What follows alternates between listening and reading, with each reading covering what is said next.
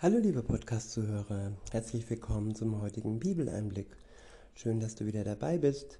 Heute habe ich ein Kapitel aus dem Jakobusbrief.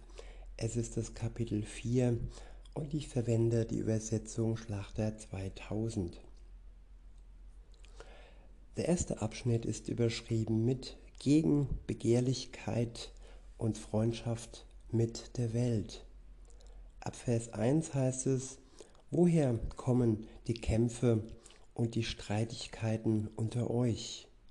Kommen sie nicht von den Lüsten, die in euren Gliedern streiten? Ihr seid begehrlich und habt es nicht. Ihr mordet und neidet und könnt es doch nicht erlangen. Ihr streitet und kämpft, doch ihr habt es nicht weil ihr nicht bittet. Ich wiederhole Vers 2. Ihr seid begehrlich und habt es nicht. Ja, etwas begehren, es aber nicht haben können. Was wir alles in der Welt begehren, an Reichtum, an Macht, es ist kein dauerhaftes, das wir erlangen können, auch wenn wir Reichtum erlangen, auch wenn wir Macht erlangen, es ist nur von kurzer Dauer. Insofern haben wir es, zumindest was die Ewigkeit angeht, haben wir es nicht. Und die kurze Zeit, die ist ein schlechter Tausch dafür, dass wir dafür die Ewigkeit aufopfern und ewige Glückseligkeit gegen ein kurzes Reichsein und ein kurzes Mächtigsein aufgeben. Weiter heißt es, ihr mordet und neidet und könnt es doch nicht erlangen. Ja, viele gehen sogar über Leichen im wahrsten Sinne des Wortes, um das zu erlangen, was sie haben möchten. All die Machthaber, die ja denen es egal ist, ob Menschen sterben oder die sogar ja, es darauf anlegen und bewusst Tod in Kauf nehmen, um ihre Macht zu erhalten. Weiter heißt es, ihr streitet und kämpft, doch ihr habt es nicht, weil ihr nicht bittet. Ja, viele wollen, wollen es gibt da sogar Politiker, die öffentlich sagen, ich will, ich will, ich will. Und aber sie wollen nur und sie bitten nicht. Sie erbitten es nicht von Gott. Und wenn sie das Falsche erbitten, auch dann werden sie es nicht bekommen. Nur wer wirklich den Willen Gottes kennt und in seinem Namen das erbittet, was wirklich gut für sie ist und für die anderen ist, für die man bittet, der wird erhört werden. Denn, so heißt es weiter in Vers 3, ihr bittet und bekommt es nicht, weil ihr in böser Absicht bittet, um es in euren Lüsten zu vergeuden. Ja, Geld und Reichtum wird oftmals vergeudet. Es wird nicht wirklich sinnvoll angelegt für die Armen und für, ja, für den Plan Gottes, für das Reich Gottes.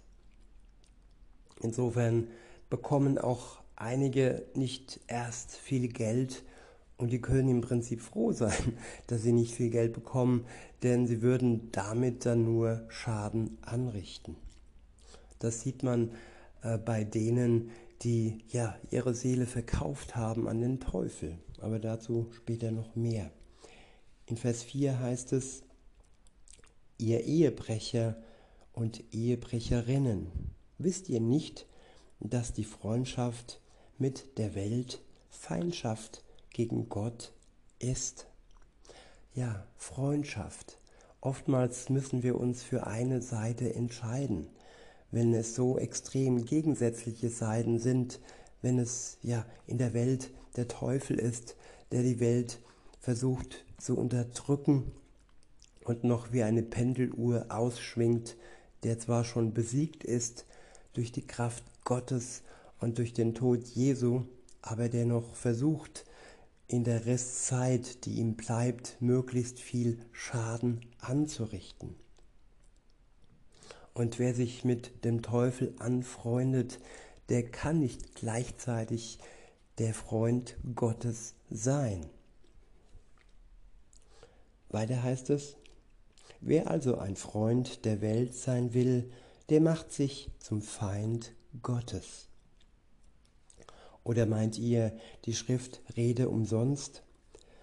Ein eifersüchtiger, ein eifersüchtiges Verlangen hat der Geist, der in uns wohnt. Umso reicher aber ist die Gnade, die er gibt. Ja, auch Gott ist eifersüchtig und sein Geist, der in uns wohnt, ist eifersüchtig. Und das ist eine gesunde Eifersucht, denn ja, er möchte ja nicht, dass wir Schaden erlangen, indem wir falsche Freundschaften eingehen. Weiter heißt es, darum spricht er, Gott widersteht den Hochmütigen, den Demütigen aber gibt er Gnade. Ja, wenn Menschen hochmütig äh, zu Gott sagen, ich will, ich will, und nicht bereit sind, ihre Schuld anzuerkennen und sich ja demütig ihm unterzuordnen, ihm zu unterwerfen. Und das ist keine Versklavung, es ist einfach nur ein sich ergeben. Es ist kein gutes Beispiel, aber zum Beispiel ein Hund, der ergibt sich auch, wenn er gut behandelt wird. Und so können wir als Mensch uns Gott ergeben, weil wir wissen, dass er uns gut behandelt. Hundehalter sind nicht immer gute Hundehalter, aber unser Schöpfer ist ein guter, liebevoller und gnädiger Gott. Und ihm kann man sich wirklich ohne irgendwie Angst haben zu müssen unterwerfen und ihm die Kraft und die Macht ja anerkennen und dann wird auch er uns Kraft geben für unser Leben. Und all den anderen, die sich nicht unterwerfen, so heißt es, Gott widersteht den Hochmütigen, den Demütigen aber gibt er Gnade. Der nächste Abschnitt ist überschrieben mit Aufruf zu Buße und Demütigung vor Gott. In Vers 7 heißt es, so unterwerft euch nun Gott, widersteht dem Teufel, so flieht er von euch. Und ja, was Unterwerfung und ähm, Widerstand, Widerstehen angeht, da ist Jesus uns auch ein Vorbild gewesen. Zum Beispiel in der Wüste, wo der Teufel ihn versucht hat und ihm viel angeboten hat, so wie auch heute den Menschen viel angeboten wird, Macht, Reichtum, und sie, ja, sie widerstehen nicht und verkaufen somit ihre Seele an den Teufel. Und es ist wichtig, dass wir widerstehen. Und wenn wir das tun, wenn wir ganz klar Nein sagen zu all den Angeboten, die uns gemacht werden aus der Welt heraus, wenn wir dies tun, dann wird der Teufel vor uns fliehen. Das ist ein Versprechen, eine Verheißung, die wir so ernst nehmen können. In Vers 8 heißt es, naht euch zu Gott, so naht er sich zu euch. Ja, Gott ist heilig und um erstmal in seine Nähe zu kommen, ist es wichtig, dass wir das Unheilige aus unserem Leben durch Jesus Christus entfernen lassen. Durch seinen Tod am Kreuz hat er für die Welt das Unheilige, die Sünde, ja, in den Tod getrieben. Und wenn wir das im Glauben in Anspruch nehmen, dann werden wir durch den Glauben und durch die Tat Jesu heilig gemacht und können uns dann erst so richtig Gott nähern. Und wenn wir das tun, dann wird er uns ebenfalls ähm, sich nähern und uns mit allem Nötigen versorgen. Ich wiederhole Vers 8 und fahre fort. Naht euch zu Gott, so naht er sich zu euch. Reinigt die Hände, ihr Sünder, und heiligt eure Herzen, die ihr geteilten Herzens seid. Ich wiederhole, reinigt die Hände, ihr Sünder, und heiligt eure Herzen, die ihr geteilten Herzens seid. Ja, es geht um Reinigung, nicht durch unsere guten Werke, nicht durch Worte, sondern durch die Kraft des Blutes Jesu Christi werden wir rein gemacht von unserer Schuld und vor allem auch unsere Herzen werden so geheiligt. Und unsere geteilten Herzen können ganz zu Gott finden. Wenn wir mit einem Bein in der Welt stehen und mit dem anderen Bein bei Gott, das funktioniert nicht. Wir müssen mit ganzem Herzen, wir dürfen mit ganzem Herzen uns der Kraft Gottes unterstellen. In Vers 9 heißt es, Fühlt euer Elend, trauert und heult. Euer Lachen verwandle sich in Trauer und eure Freude in Niedergeschlagenheit. Ich wiederhole Vers 9, fühlt, eure, fühlt euer Elend, trauert und heult. Ja, das ist das Elend und das ist, ja, das Elend, das entsteht durch die Sünde. Die Sünde zieht uns hinab ins Elend. Und das zu fühlen, das ist der erste Schritt. Und darüber können wir trauern und weinen. Und das falsche Lachen, ja, das wir auf dem Mund haben, das nur äußerlich freudig ist, aber innerlich ja eher ein Elend ist. Denn es heißt, ich wiederhole, euer Lachen verwandle sich in Trauer. Ja, in echte Trauer. Ein falsches Lachen verwandle sich in echte Trauer, damit wir am Ende äh, von Herzen freudig sein können und ein wirklich wahres Lachen und Strahlen erhalten nicht nur ein vorgetäuschtes. Weiter heißt es, und eure Freude in Niedergeschlagenheit. Ja, der Mensch freut sich, dass er ja vieles hat und diese Freude ist auch eine falsche Freude, denn sie wird vergehen. Eine Freude für Geld, eine Freude für Macht, oder für ein Haus, für ein Boot, für ein Auto. Das sind nur ganz kurze Momente, die uns erfreuen lassen, aber sie vergehen schnell. Und die Freude an Gott, sie ist etwas Festes, welche bis in die Ewigkeit hinein reicht. Insofern sollten wir wirklich all die Falschheit loslassen und diese kurze Niedergeschlagenheit ja wirklich wahrnehmen, damit uns Gott wieder aufrichten kann, heraus aus unserer Niedergeschlagenheit.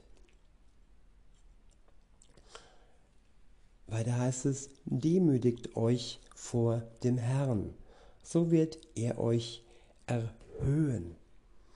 Ja, unser Gott ist ein Gott, der uns erhöht, der uns nicht dauerhaft ähm, ja, tief äh, halten möchte und äh, im Schmutz und Dreck halten möchte. Er möchte uns erhöhen, er möchte uns zu Kindern Gottes machen, er möchte uns zu Königen und Königinnen machen. Er möchte uns Ehre schenken, die uns eigentlich nicht gebührt, aber die wir aufgrund dessen bekommen, was Jesus für uns getan hat.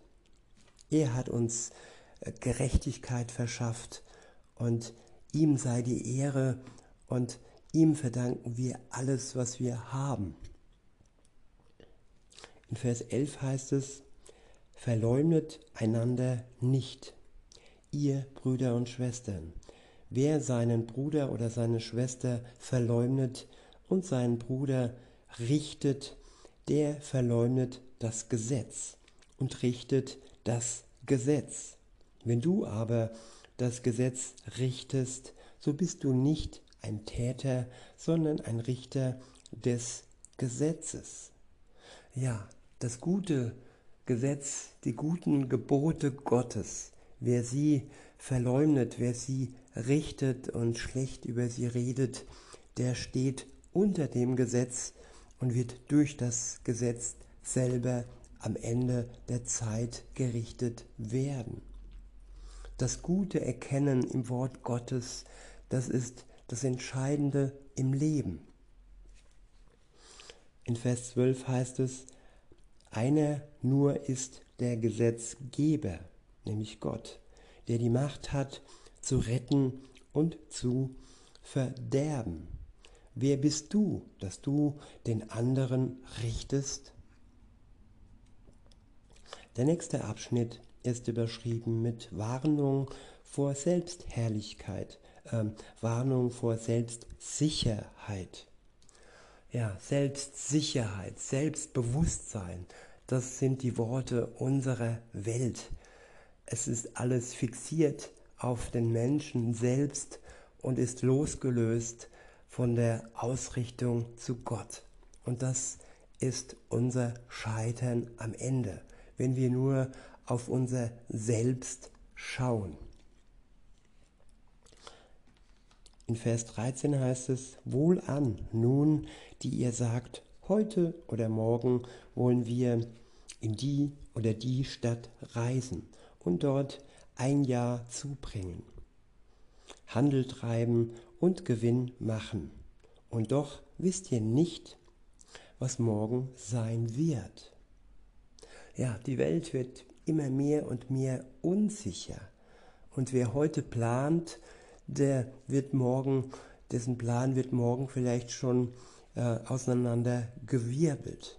Deshalb sollten wir nicht groß planen, sondern Gott wirklich unsere Pläne überlassen dass er uns zeigt, was heute für uns dran ist. Und das Morgen sollte weniger an Bedeutung ähm, haben. Weiter heißt es, denn was ist euer Leben? Es ist doch nur ein Dunst, der eine kleine Zeit sichtbar ist. Danach aber verschwindet er. Ja, im Vergleich zur Ewigkeit ist unser Leben wie ein Dunst, ja wie ein Nebel, der nur für eine kleine Zeit sichtbar ist. 80 Jahre fühlen sich vielleicht äh, viel an, aber im Vergleich zur Ewigkeit sind auch sie klein. Aber es gibt auch Menschen, die leben nur ja, Monate oder vielleicht sogar Stunden und insofern kann man nie planen, was wirklich ja, zu machen ist. Weiter heißt es in Vers 15, stattdessen solltet ihr sagen, wenn der Herr will und wir leben, wollen wir dies oder das tun. Ja, sein Wille geschehe. In Vers 16 heißt es, jetzt aber rühmt ihr euch in eurem Übermut. Jedes derartige Rühmen ist böse. Ja, die eigene Stärke, den eigenen Übermut in den Vordergrund stellen, sich selbst rühmen, seine Taten rühmen, das ist in Gottes Augen böse. In Vers 17 heißt es, wer nun Gutes zu tun weiß und es nicht tut, für den ist es Sünde. Ja, es sollte unser Ziel sein, Tag für Tag für Gott Gutes zu tun. Und wenn wir die Möglichkeit haben, Gutes zu tun, es sind viele Möglichkeiten, es muss nicht immer eine Geldspende sein, es kann auch einfach in Gänsefüßchen nur Zeit sein, ein offenes Ohr, so wie die Freunde Hiobs, die erstmal eine Zeit lang nur zugehört haben, bevor sie dann Mist erzählt haben und ihm nicht wirklich geholfen haben. Aber Gutes tun und wie das möglich ist, das zeigt uns Gott, wenn wir offen sind, um seinen Willen zu tun. In diesem Sinne wünsche ich euch noch einen schönen Tag und sage bis denne.